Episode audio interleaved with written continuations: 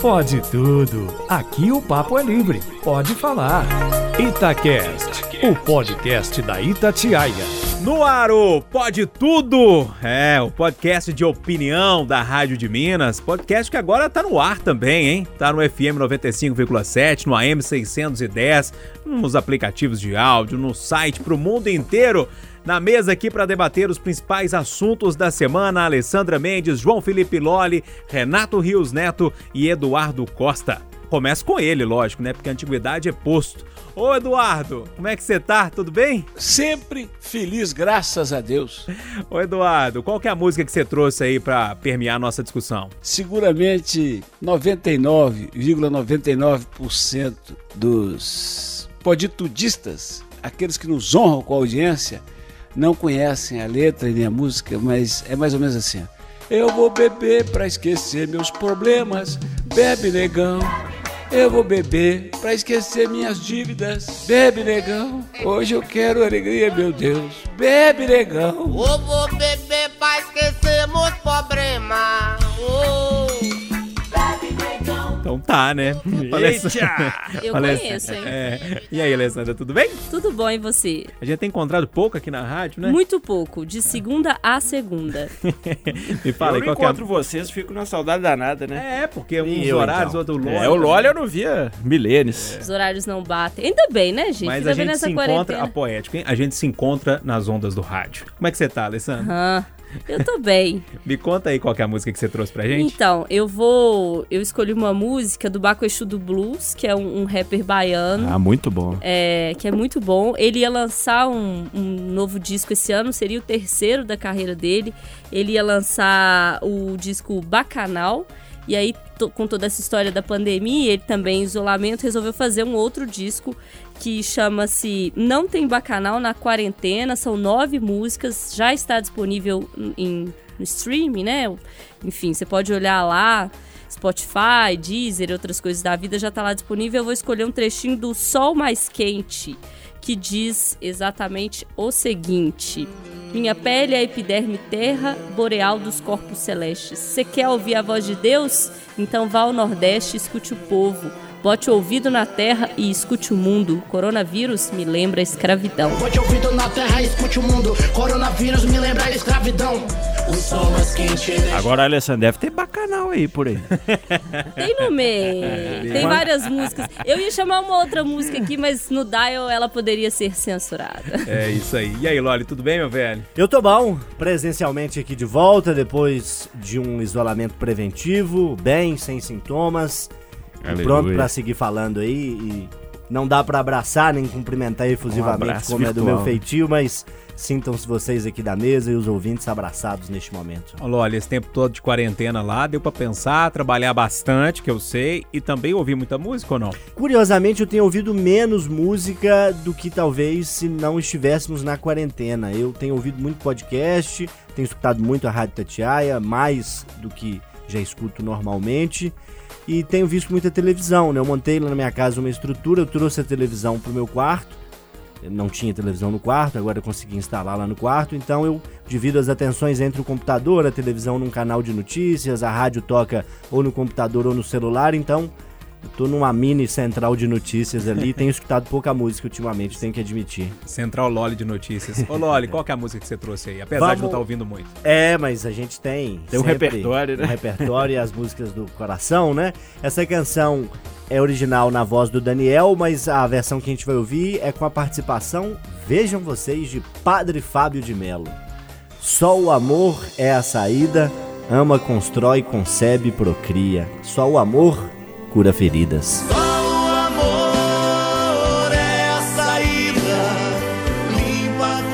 Bonito isso, hein, Renato? Poxa. Profundo, hein? Você tá bom, meu velho? Aí eu fiquei até meio sem graça. Vem o Renatão ali. Chega ele fala baixinho, quando ele fica sem graça, ele fica baixinho, fica com o gatinho. É. Gatinho E aí, tudo bem, meu velho? Tudo bem, meu velho. Vencendo, né? Cada dia eu tô vivendo assim, cada dia um dia, né, cara? É. Eu acho que todo mundo tá vivendo assim. Minha mãe tava falando outro dia que ela sempre programou muitas coisas e como é desesperador para muita gente viver cada dia um dia. Sem né? rotina. A gente tá aprendendo é, demais, não tá? É um, um planejamento de guerra é. mesmo, né, cara? E a música, meu velho? Ó, oh, a música eu vou de FBC. A Alessandra foi de de Baco, que é rapper. O FBC é um rapper daqui de BH, lá da Cabana. Já morou no São Benedito, Ocupações, enfim, é um cara que tem toda uma vivência aí. E uma música positiva, né? Não duvide da minha fé, não duvide. Acredite no melhor que vai dar certo, acredite sempre em você. Não duvide da minha fé, não duvide. Acredite no melhor que vai dar certo, acredite sempre em você. Então, acho que é por aí, né, cara? Pra vencer esse coronga lazareta. Coronga, é ótimo. Ninguém vai me perguntar como é que eu tô, não? Você tá bem, Moreirinha? Ah, tudo bem, Loli? Tom, eu trouxe uma música aqui que ela diz muito pra mim, inclusive numa, numa perda de um amigo, e ele ouvia muito essa canção, e essa canção me diz muita coisa, e nesse momento eu tô procurando canções assim que me lembrem, que me lembrem pessoas legais que marcaram a vida da gente, né? E infelizmente passaram. E a música é, chama-se Vida Passageira do Ira, é mais ou menos assim o início dela. Do alto da montanha, ou em um cavalo em verde vale, e tendo o poder de levitar. E como em um comercial de cigarros, que a verdade se esquece, como os tragos, sonho difícil de acordar.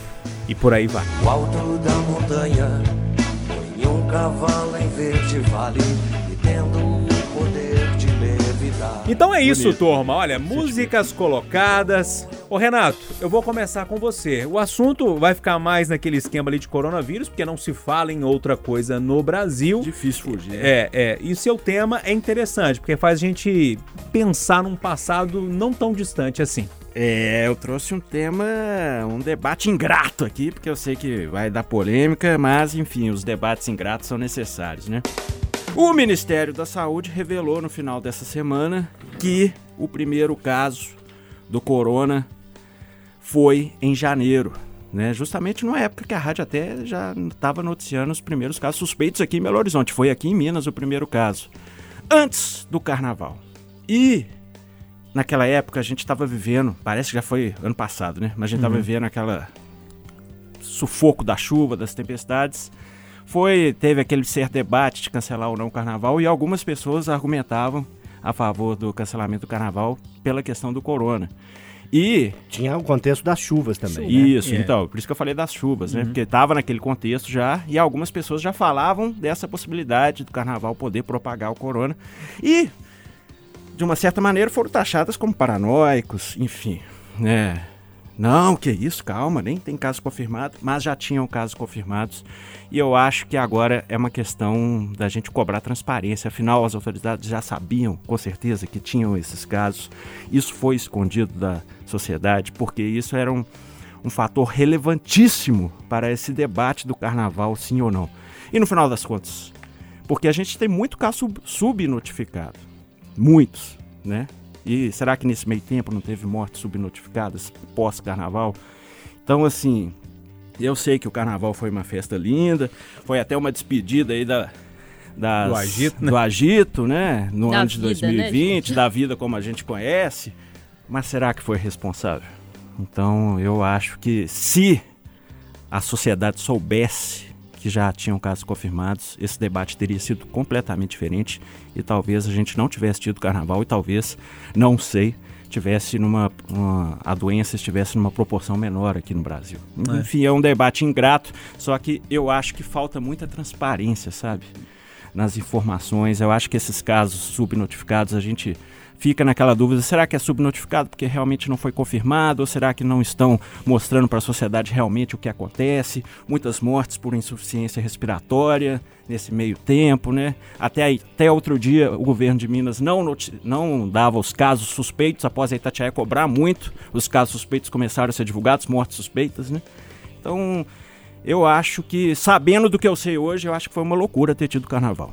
Ô, Eduardo, esse debate que o, que o Renato abre aqui é muito legal, porque naquela época do carnaval a gente já discu- discutia aquela, essa questão é, da epidemia, né? Epidemia ainda lá na China, mas a pandemia mesmo, ela chegou, acho que se minha memória não estiver errada, 11 de março, de foi março. decretada, né? É, você acha também que se naquela época a, gente soubesse desse caso, né, dessa pessoa que morreu, é, você acredita que a discussão de cancela ou não cancela o carnaval ia para outro caminho mesmo ou você acha que não? Desnecessário dizer o tanto que eu gosto do Renato, né? O Renato está vivendo os três minutos de momento mala dele no ano de 2020. Não. Pode me arrebentar, tem caixa. É, primeiro, primeiro vamos começar pelo se. Ó, eu acho que se, se. Ô, Renato, se a gente não tivesse tratado Jesus Cristo como tratamos, provavelmente estaríamos no outro cenário. Ah, mas eu acho que é importante o debate, enfim. Não, eu não estou diminuindo o debate. Eu estou participando dele com uma posição muito diferente. Claro. Renato, quer dizer que nós estávamos em janeiro preparando uma festa maravilhosa para fevereiro e a gente podia estar imaginando que estava morrendo alguém com coronavírus e que por isso não ia fazer a festa.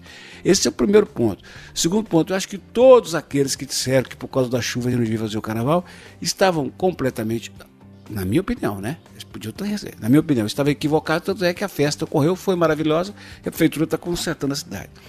Você já disse que foi o único momento alegre que a gente teve esse ano. O resto é só problema, esse ano e o outro. Ah, o povo merecia. Mas eu quero me, me, me, situar mais nessa questão da transparência. Ô Renatão, eu, eu nunca vi, eu nunca vi partindo de governo uma ação tão bem feita, tão bonita, tão transparente como esse ministro da Saúde está fazendo. Não, sim, o ministro com certeza. Esse secretário de Estado de Saúde, apesar de um governo também desorganizado, fraco, está se matando. Tem um monte de gente ajudando. Eu duvido com todas as forças do meu ser que haja interesse de alguém em, em, em, minimizar dados, em mascarar dados. O problema, meus amigos, é que faltam testes. Faltam testes, não dá para testar toda a população.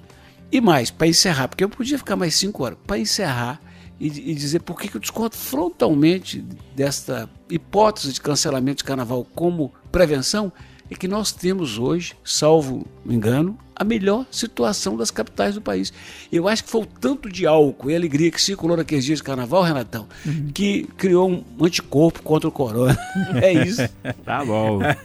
show, show. Eu vou deixar você falar de novo dessa história aí, Renato. É bom quando tem a discordância, né? É, discordância é, frontal, é, mas sempre respeitosa. É lógico. Né? E aí eu, eu, vou deixar você dar uma, fechar essa história toda, mas, ô Lore, o que, que você acha dessa história toda? Assim, era, era o momento de, de discutir isso naquela, naquela época é, cancelar o carnaval por causa de uma possível pandemia? Como é que você vê isso? Olha, primeiro eu vou citar uma série que eu tenho assistido, que é o Mentalista, né? The Mentalista em inglês. Um episódio que eu vi esses dias de quarentena disse que às vezes pensar no passado e o que a gente poderia ter feito é torturante. É óbvio que a gente tem que ter um olhar para o passado para não repetir eventuais erros ou para corrigir ações para o futuro. Mas eu partilho um pouco da opinião do Eduardo, de discordância do que o Renato sugere, porque, primeiro, naquele momento a gente ainda não tinha é, efetivamente essas evidências e eu, sinceramente, não acho que naquele momento era necessário, mas dentro aqui de um achismo de quem não é epidemiologista, médico, nem é, muito menos gestor público, mas de quem observa todas essas coisas com o olhar curioso que a gente tem de jornalista. Eu queria levantar dentro dessa discussão um outro aspecto que diz respeito à vigilância em saúde. A gente que trabalha entrevistando pessoas sabe que na prefeitura ou nas prefeituras de grandes cidades tem sempre algum diretor ou secretário ou subsecretário de vigilância em saúde, nas estruturas estaduais da saúde tem e também na estrutura federal. Vigilância em saúde, gente, é monitorar os casos que surgem é, de doenças que talvez não sejam identificadas e fazer esse monitoramento, essa vigilância para identificar o que aconteceu. É, ouvindo um podcast nesses dias, eu citaria aqui qual é, mas não me recordo, tenho ouvido muitos, foi dito que o Brasil tem um número assustador de pessoas que morrem por pneumonia causada por alguma substância não identificada. E aí a gente olha, por exemplo, para a China, que tem todos os seus problemas de um governo ditatorial, de restrição de informação e uma série de outras questões. Mas nesse aspecto de vigilância, eles foram, segundo especialistas que eu, que eu ouvi, absolutamente competentes em identificar rapidamente o surgimento do coronavírus. É claro, o primeiro médico que identificou foi censurado, acabou morrendo, tem toda essa contestação. Mas Tirando essa questão ditatorial que é importante e tem que ser criticada, a China rapidamente identificou o surgimento desse coronavírus, fez uma quarentena fortíssima na região onde surgiu é, é, essa doença, mas in, infelizmente ela acabou se espalhando para o país, para o mundo e a gente tem essas consequências que temos hoje. Por que, que eu estou dizendo isso? Porque o Brasil vacila muito ainda nessa questão de vigilância em saúde. A gente tem, como eu disse, incontáveis centenas de casos de pneumonia que matam pessoas e a causa não é identificada. Então, assim, a gente precisa, primeiro, reforçar esse mecanismo de identificar doenças, de identificar a causa de mortes, para depois pensar em medidas tão restritas, tão duras quanto essa que o Renato sugere, que poderia ter sido tomada talvez há um mês e meio atrás. É essa pitada que eu queria dar na discussão. Ô, Alessandra, é, se a gente está sofrendo tanto com essa briga aí de economia e saúde, né? Agora é que todo mundo sabe o que está acontecendo. Eu acho que naquela época, e aí já dando a minha opinião, acho que naquela época dificilmente se conseguiria falar em cancelamento de carnaval por causa disso, né? Tô falando assim, depois a gente vê tantas mortes, tantas imagens fortes, as pessoas ainda estão insistindo em falar que o confinamento não é, não é preciso, né? Uhum, então, exatamente. não sei, é uma discussão que é, que é bom a gente ter, para a gente ter uma, uma noção de como é que foi o passado, para a gente não cometer erros, como o próprio Loli disse, mas ao mesmo tempo eu, eu acho que naquele momento lá, não sei, não sei o que, é que você pensa. É, eu acho que tudo é uma questão de contexto. Naquele momento a gente não tinha um contexto que dizia do problema que a gente tem hoje. E não é só a gente aqui no Brasil, né? É, nos outros países também. Tava, Ah, né? Sim, mas estava muito isolado por lá. É, e, e- e há também contestações com relação aos dados da China que podem ser feitas, enfim. Mas a gente não tinha o contexto da Itália que a gente tem hoje, a gente não tinha o contexto da Espanha, do Reino Unido, dos Estados Unidos. E no Brasil a gente não tinha esse contexto de decisões serem tomadas, de isolamento, enfim. Eu acho que seria precipitado pensar atrás sem nenhuma morte, sem casos chegando aqui, em cancelar eventos sem saber qual que seria a dimensão disso. É, seria um exercício de futurologia que eu acho que seria errado para aquele período. Hoje, Passadorologia. é, hoje é passadorologia e não adianta a gente se martirizar por isso, porque eu acho que É, naquele só- momento não tinha um contexto para esse tipo de decisão. Hoje o contexto tá aí, a gente tá contestando o contexto. Ó, você ver como a gente é louco como sociedade. Porque assim, hoje o contexto tá aí e as pessoas estão contestando tudo que diz o contexto, de dado, de número e tal. E só para complementar o dado, o que me preocupa no dado é as decisões, elas têm que ser tomadas eh, se valendo do contexto. E nesse momento o nosso contexto está errado porque a gente não tem o dado. A gente não tem o dado da quantidade de casos, a gente não tem o dado da quantidade de mortes, porque, como o Eduardo já bem lembrou, e o Renato também, a gente não testa. Então, se a gente quer tomar decisão acertada, a gente precisa de contexto. E nesse contexto falta o dado. Agora, acho que sofrer pelo passado não dá. Se hoje as pessoas questionam o isolamento domiciliar que muitas cidades eh, impuseram aos cidadãos, imagina cancelar um carnaval dois meses atrás. É, ia ser complicado. Seria um mas pandemônio antes da pandemia. Mas interessante essa, essa discussão que o Renato trouxe, porque eu recebi várias mensagens no WhatsApp da rádio e também no É. E meu foram Instagram pessoal. as pessoas na época. Não, né, não, eu falo agora. Eu falo agora. Nesse momento agora eu já recebi mensagem no WhatsApp falando assim, aqui da rádio inclusive, olha, é, ninguém falava disso do carnaval, que não sei o que que tem, não sei o que que tem. Mas é por isso que é legal a gente trazer essa Sim. discussão. Você quer fechar, Renato, com uma linha aí? Não, eu, tipo assim, eu trouxe mais o debate mesmo, não era pra concordar comigo de jeito nenhum, cada um, né? Mas eu acho que, assim, um, um outro fator interessante é que essas pessoas que traziam essa discussão naquela época foram ridicularizadas Sim. e elas não estavam tão erradas assim, não. não tá. Se- se e a Não situação tô falando pra gente sofrer pelo É. passado, mas, Mas, a elas não realidade mostrou que realmente elas estavam certas, né? É. A discussão é boa, tá vendo? A gente concorda, discorda, bate papo, mas sempre com muito respeito acima de tudo, que a gente sempre prega aqui na Itatiaia, né? Que a discussão seja em alto nível e sempre com muito respeito e com várias opiniões pra gente conversar. E, e me permita, bicho, Sim. né, aqui, o, af- aqui o afeto é tão grande que se pode chamar o colega de mala, viu? Ô, Sem Du, nenhum problema. eu tô doido pra te dar um abraço. Ô, Alessandra, vamos trazer seu tema? Vamos. Então, é, essa semana acompanhando aí, sem sair da linha do corona, eu, eu quero trazer uma discussão que eu acho super importante, uma pergunta que está sendo feita aí já há algum tempo e eu queria fazer para vocês. Tem muita gente dizendo aí, ah, o coronavírus é, democratizou, ah, o coronavírus derrubou as barreiras de desigualdade social. O coronavírus afeta mesmo a todos da mesma forma? Será? Vou trazer uns dados aqui para a gente discutir isso. Tem matérias na Forbes e também na revista Fórum dizendo como os milionários estão se protegendo do coronavírus. Muitos pegaram iates, iates enormes. Tem uma matéria que fala que tem um iate aqui que tem 86 metros quadrados. Eu fiquei assim impressionada. E aí tem gente, por exemplo, é, fundador da Google, o Tommy Hilfiger, que é daquela marca super famosa de roupa, é, enfim, uma série de pessoas pegando é, seus navios e indo para ilhas desertas ou ficando em alto mar. Detalhe: navios super equipados, tem navio com é, hospital lá dentro, respirador, leva uma equipe médica, leva médico, leva enfermeira, leva um monte de gente. E aí estão se protegendo ali em iates, em navios. Enquanto isso, tem uma pesquisa realizada pelo Data Favela, pelo Instituto Locomotiva, que aponta que as favelas do Brasil têm 5,2 milhões de mães e elas responderam a pesquisa. 72% afirmaram que a alimentação de sua família ficará prejudicada pela ausência de renda durante o isolamento social. 73% dizem que não tem nenhuma poupança que permita manter os gastos sem trabalhar por um dia que seja. E 92% dizem que terão dificuldade para comprar comida após um mês sem renda. E aí, gente? Ah, o coronavírus afeta todo mundo do mesmo jeito? Vou perguntar pro Renato, porque ele tá na, na mansão dele, triplex. Ai, que... Lá, não é? é Tô brincando, Renato. Me conta aqui, como é que você vê essa situação? Porque realmente, se a gente for pensar o que a Alessandra disse, né? Eu imagino que deve ser chato demais também ficar no navio com esse povo cheio de frescura, né? ah, né? Nem... Mas enfim, eles estão se protegendo, né? Como é que você tá vendo essa situação aí do, das classes sociais e a luta contra o coronavírus? Pelo que a Alessandra falou aí, não é o coronavírus, é o Corona VIP. É, é boa.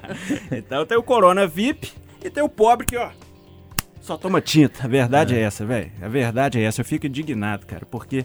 Não, vamos evitar aglomeração. O pobre não tem escolha, né, cara? Se tem que trabalhar, tem que trabalhar. Aí pega um busão lotado, lotado, diminui as linhas. Ah, vamos diminuir as linhas para deixar as pessoas não saírem de casa.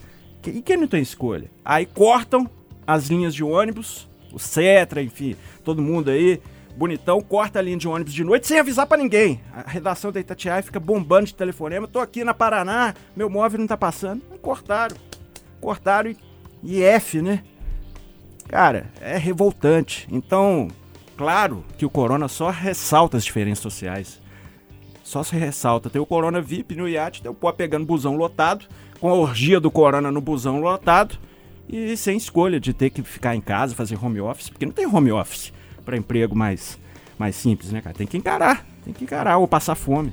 A verdade é essa. O, Renato, o Eduardo, o Renato falou que, que tem o Corona VIP e o Corona Bus. É, é mais ou menos isso, né, Renato? Mais ou menos isso, pô. Você vê o seguinte, o Brasil tem 200 milhões de habitantes, ele deve ter, eu estou chutando, que eu não tenho esse número, ele deve ter aí uns, uns 4 a 5 mil que tem condição de ter essa vida citada aí pela Alessandra. Mas na outra ponta, ele tem 50 milhões de pessoas vivendo abaixo da linha da miséria. Aí eu passo para a fala do Renatão. Quer dizer, hum, é, o, o, vírus, no que toca a estrago e ameaça real, só amplia a diferença social, a injustiça social, a desigualdade social que temos. Mas tem um outro aspecto, viu? Que aí eu acho que o vírus é democrático. Ele assusta todo mundo. E quanto mais rica a pessoa é, teoricamente, né, porque na prática nem sempre é assim, teoricamente mais informação ela tem. E quanto mais informação ela tem, mais em pânico ela fica. Agora, por exemplo, um, um, eu, eu, eu, acabei de, eu acabei de perder uns três anos de vida com a janela que bateu aqui por causa do vento. Eu acho que é o bendito corona batendo na porta ali. Eu achei que era alguém caindo já. O, o, o dia eu vou trazer vocês aqui para ver é, é, coronavento, né? É, essas montanhas em dias de coronavento. Ó, oh, tá todo mundo com medo. E pouco antes de estarmos para esse encontro, eu vi estudos recentes de que não é bem verdade que o, o, o vírus não circula no ar, circula sim. E eu vi estudos de que se você der um espirro bem dado, ele pode percorrer até, o vírus pode percorrer até 7 metros para outra pessoa.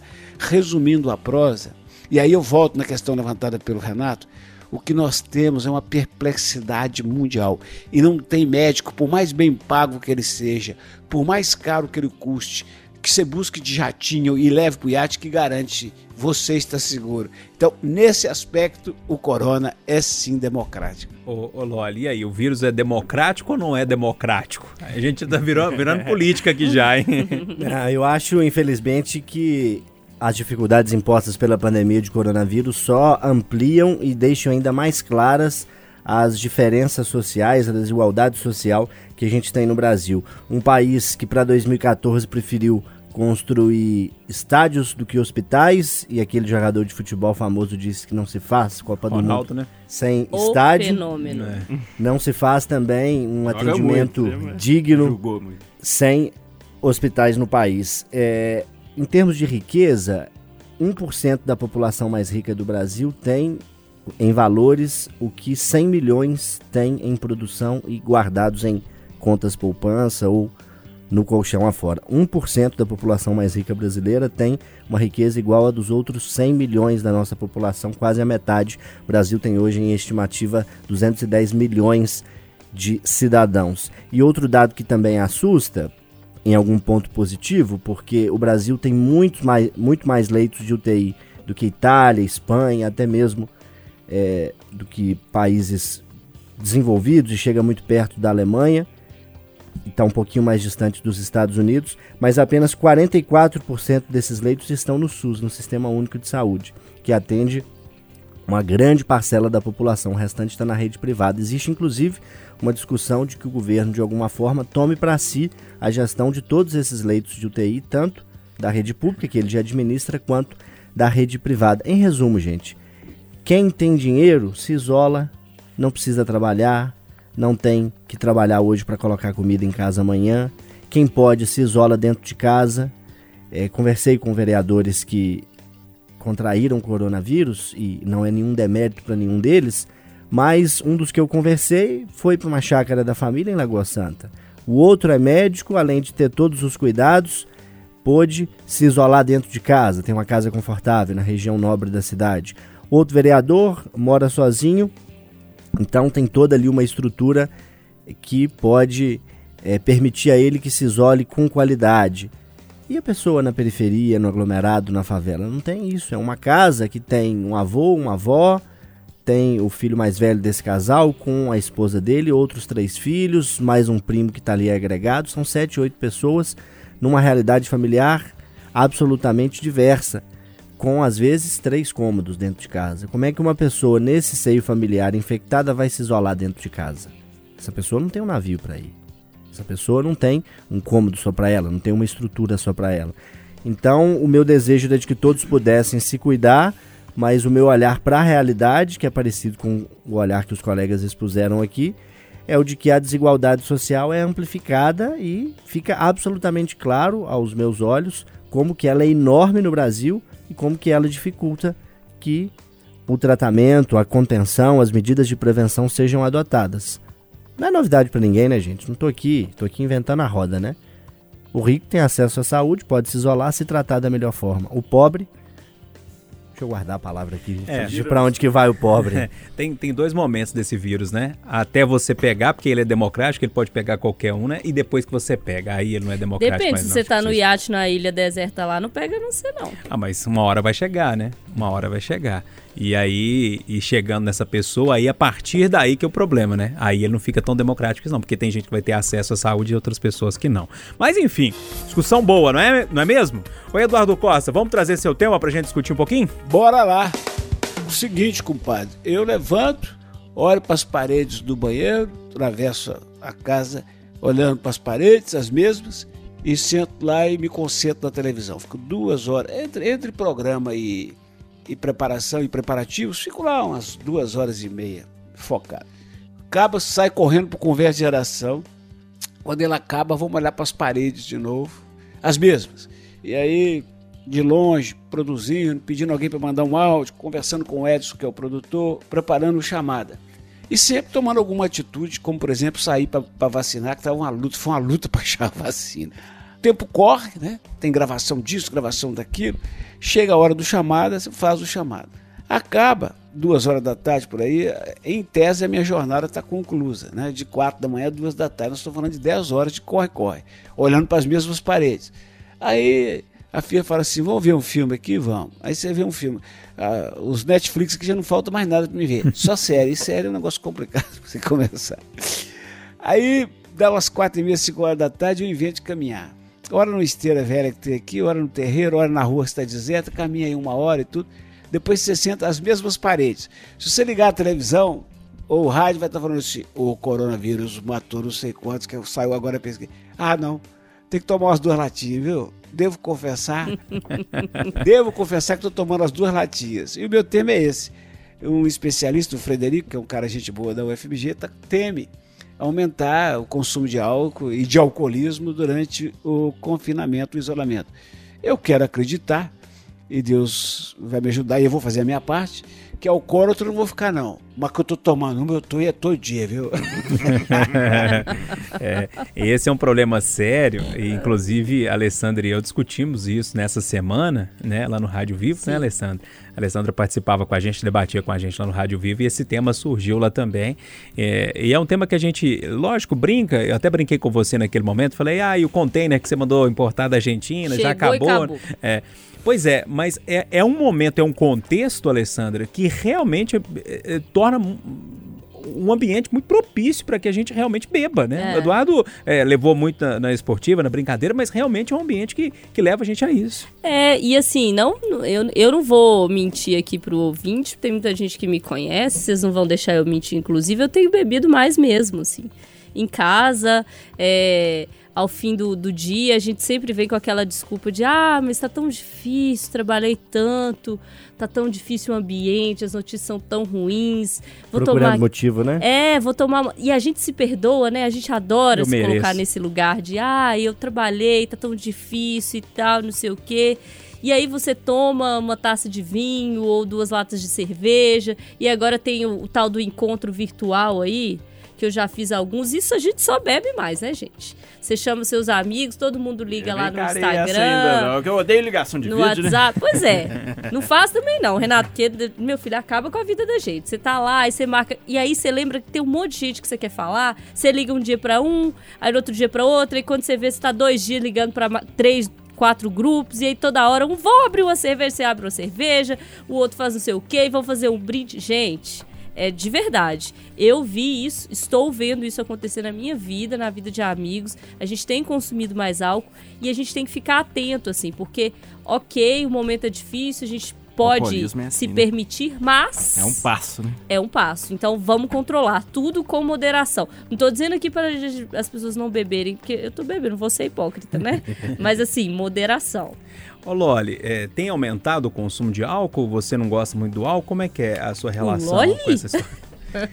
Chegou um mini container aqui pra mim. Também? Você também? viu, né? Que, que- Ah, é verdade, chegou um pacotão lá de uma empresa que vende por aplicativo, É. né? É verdade. fiz uma compra A boa gente lá até no... conversou sobre o vinho, enfim, é, legal. E, e eu fiz essa compra curiosamente antes do da pandemia toda e também antes eu fui no supermercado perto da minha casa, era uma promoção de vinho, eu vi o Feliciano Abreu lá, eu pensei assim, tem coisa boa aqui. Feliciano tá aqui, tem coisa boa. Era compre uma garrafa, leve outra, então acabei comprando bastante em quantidade, né? Porque o vinho dá pra guardar, etc. E assim, Já mandou ver, né? já tomei algumas, confesso. Mas eu tenho. é, em sobrando, estamos aí. Tamo aí, né? Mas eu tenho exercitado, tenho nesses últimos dias anteriores a, a hoje, tenho dar aquela vontade, esses motivos todos que a Alessandra listou, falo, não, hoje precisa. Tá, é meio de semana, eu vou deixar pra amanhã.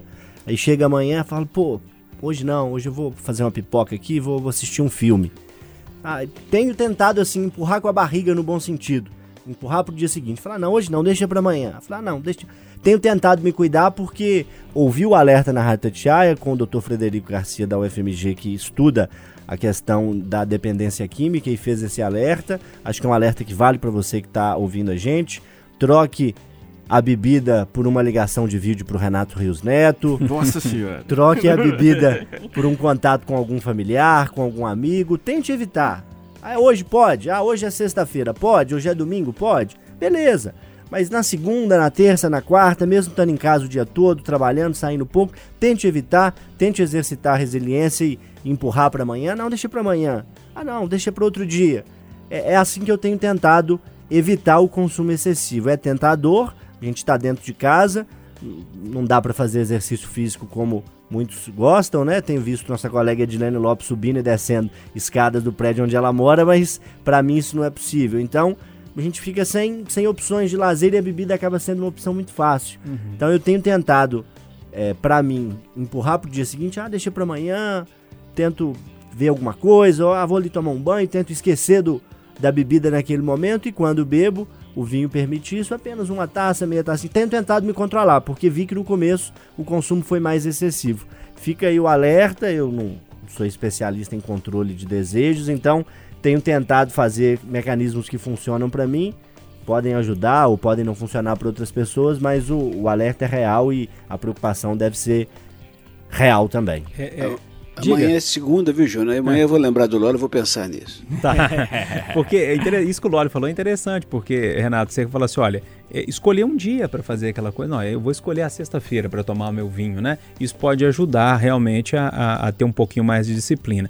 Só qual é o problema da- da- do álcool, o, Renato? Na- pelo menos na minha opinião, né? E as pessoas que bebem, eu- e eu já tive pessoas próximas que eram alcoólatras, é porque realmente tem um vazio na pessoa e, e a, e a- a bebida, a droga, parece que ela conforta, né? Parece que tudo passou e naquele momento a pessoa vive sem pensar nos problemas.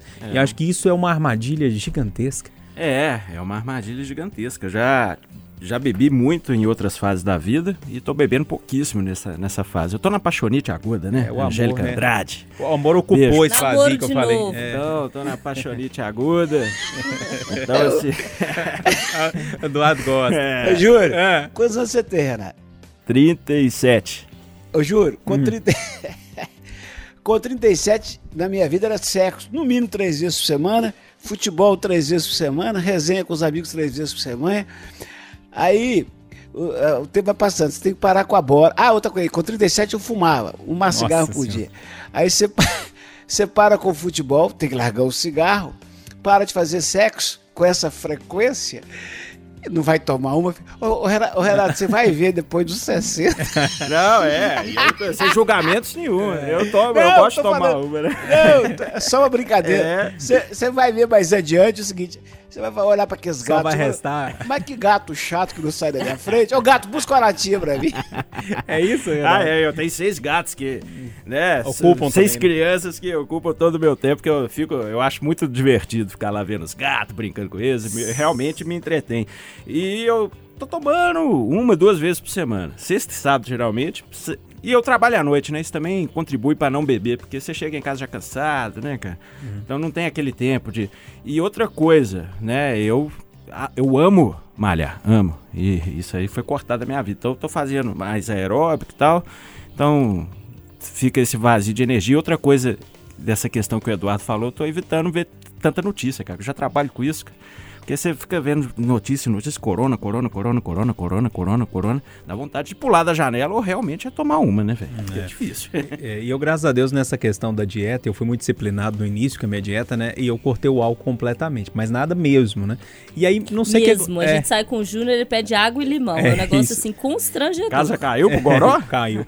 E aí, nessa época, eu tinha acabado de comprar, voltar da Argentina e trazido, nossa, garrafas e garrafas de vinho. Mas eu tô com estoque lá em casa, eu vou trazer pros amigos. Né? Estamos aqui. Pode tudo, o nosso último bloco, mas ainda de muita discussão, né? Inclusive com o tema, eu diria, fofinho, eu diria, meigo, de o tema, viu, gente? De João Felipe Loli. Fala, Loli. Mas o Loli também é fofo. Esse né? bigode, bigode aqui é fofinho, filho. Me ajuda aí, ó. Eu quero chamar atenção para uma história que eu comecei a contar na sexta-feira na Itatiaia e que eu comecei com ela já em andamento, né?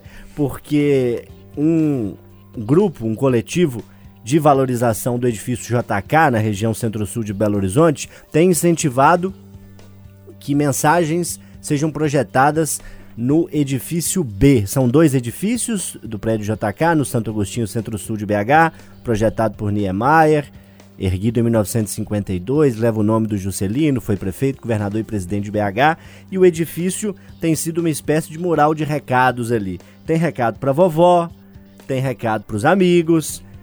Vovô e vovó, amamos vocês, saudades, fiquem em casa. Manu e Miguel. Tem a postagem de notícias, de frases é, que elevam a autoestima das pessoas. Recado Viveremos dias melhores juntos. Tem recado do mais. presidente. Teve recado pro presidente também? Teve. Ah, esse eu não vi, não. Merece um puxão de orelha que o presidente andou titubeando aí nas é, medidas contra a pandemia. E o recado da sexta-feira foi um pedido de casamento. O Wildson, glorioso Will, pediu a Sara em casamento depois de seis anos de namoro, estava tudo planejado para ser aquilo tradicional, um restaurante, um jantar romântico, luz de velas e o pedido. Veio a pandemia, ele decidiu projetar o pedido, levou ela para varanda, anunciou na quinta-feira à noite um jantar ali íntimo para os dois e a mensagem surgiu para a emoção de ambos. Ela aceitou, muitas lágrimas e muita felicidade em meio a toda essa pandemia. Ô Júnior, o quanto que essas mensagens ajudam, o quanto que esse tipo de iniciativa pode colaborar nesse momento de tensão, que faz a gente beber, que faz a gente ficar pé da vida com a autoridade, que toma tal medida ou que não toma aquela outra medida, quanto que isso pode ajudar, quanto que isso é importante para trazer um pouquinho de amor para o nosso coração. Alessandro, é bonito ver o amor, não é? Nossa Nesse Senhora. momento. Eu só quero dizer brevemente para queridos amigos da mesa, Eduardo, quem tá ouvindo em casa, meninos e meninas, porque tem isso, não quem pede em casamento pode ser mulher pedindo homem, homem pedindo mulher, mulher pedindo mulher, homem pedindo homem. Enfim, quem você ama. Subiu o sarrafo, viu, gente? Subiu o sarrafo. Queria dizer para vocês aí, aumentar a criatividade. Eu falei isso ontem. Porque falei agora, isso ontem, agora o negócio chegou num outro nível. Você já imaginou? Você tá em casa, de repente, projetar no prédio que quer casar com... Eu cutuquei o É, eu Pedro lá em casa falei, eu falei, hora. ô, Loli acabou com a minha vida com essa história. E agora é? eu vou ter que me usar a Subiu o criatividade. sarrafo, já cutuquei lá em casa e falei, tá vendo? Aí, ó que, ó que negócio. Eduardo, como foi o seu pedido, querido? Ah, eu acho que nós estávamos assim na entrada da casa dela, sentado no meio-fio. Eu Não. acho que eu acho que estava. Eu falei com ela assim: o que que deu o resultado? Ela falou assim: deu gravidez. Falei, então, lá em cima a lua a brilhar, aqui nós cá nos olhar, vamos casar? E deu.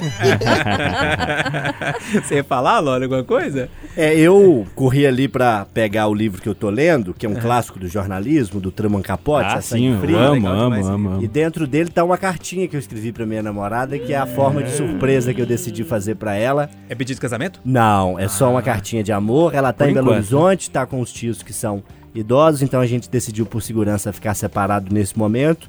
E eu vou passar lá na portaria depois aqui e vou deixar a cartinha pra ela. No próximo Pode Que Tudo eu bonitinho. conto. E Ele o é Loli é, fofinho tão mesmo. fofo Ele que é no fofinho. aniversário da gente ele dá uma cartinha. Nossa, e aí mas- foi tão linda, meu coração derreteu. Mas Tá eu sou vendo? romântico E também. aí, Renato, já como é agora? Você vai ter que pensar como é que vai pedir a Eu moça já lá em tô pensando muito E o tempo, povo né? de passatempo é bravo, viu? Já tô não. pensando há muito tempo, mas não vou dar Subiu spoilers sarrafo, tá, aqui. Renato? Não vou dar spoilers. Mas você sabe que esse negócio de pedir casamento em público é, é F, né? Porque você pode tomar um não em público também. Eu já vi cada vídeo É. triste. E, né, não é não, Du? Você chega na frente da multidão, quer casar comigo? Não. E aí? A casa caiu, filho. espero, não vai ser o meu caso, eu espero, né? Mas eu também não vou fazer em público, não, que eu acho meio... É, às vezes tem, tem hora que tem que ser reservado, né? cara? Entendi. É, tem coisas que precisam ser mais reservadas, eu concordo com o Renato. Ô, turma, a discussão é essa. A gente bate papo de forma um pouco mais descontraída, ainda mais nesses tempos de pandemia, né? Que tá tão pesado, tão difícil, né? é, de carregar é, esse fardo aí. Mas a gente tenta discutir de forma mais leve, com um pouquinho de sorriso no rosto, né? Se a gente tiver conseguido que quatro ou cinco pessoas deram gargalhadas com a gente, a gente já ganhou o dia aqui na Itatiaia, não é isso, Ale? E declare seu amor pelo WhatsApp, pelo telefone, para pro vizinho, projete mensagens, declare seu amor, gente. Amor é bonito demais. Escreva mais cartas, né, Loli? E leiam, viu? A leitura nesse momento é uma companhia muito boa, traz conhecimento, traz histórias, te faz imergir, te faz mergulhar num mundo diferente e ajuda a evitar a bebida, por exemplo. Ô, ô, Renato, depois você conta pra gente como é que foi lá, né, o pedido. A gente agora ficou Ah, curioso. é, Você promete que conta pros ouvintes? Eu prometo aqui que conto quando Então tá. acontecer. Então Não- tá. não- não- não- eu já Nossa, falei com, o Júnior com tá pressionando total, Não sei né? onde, nem como e nem quando. Eu sei o porquê. Já que você tá pressionando tanto e o seu Sabia pedido, que ia sobrar pra Júnior? mim. Ô, Eduardo, um abraço pra você. Tô achando que ele vai falar com ela assim, já que a casa vai cair, vamos quebrar a cama junto. isso? ele vai que falar. beleza. Ô, ô, ô, Júnior, É. é uma frase que eu tenho visto muito circulando por aí que eu gostaria de deixar como um abraço para vocês e para todo mundo. Ah, isolamento é estar num quarto de hospital sem perspectivas de cura e vendo o filme da sua vida passar. Ficar em casa é uma benção. Um abraço. Um abraço pra todo mundo. Vamos terminar com uma música, que é uma música que eu gosto muito. A gente terminou outro dia com Dias Melhores, Jota Quest, né? Hoje com Charlie Brown Jr. Dias de luta, porque virão dias de glória. Um abraço pra todo mundo. História, nossas histórias, dias de luta, dias de glória. Pode tudo. Aqui o papo é livre. Pode falar. Itacast, o podcast da Itatiaia.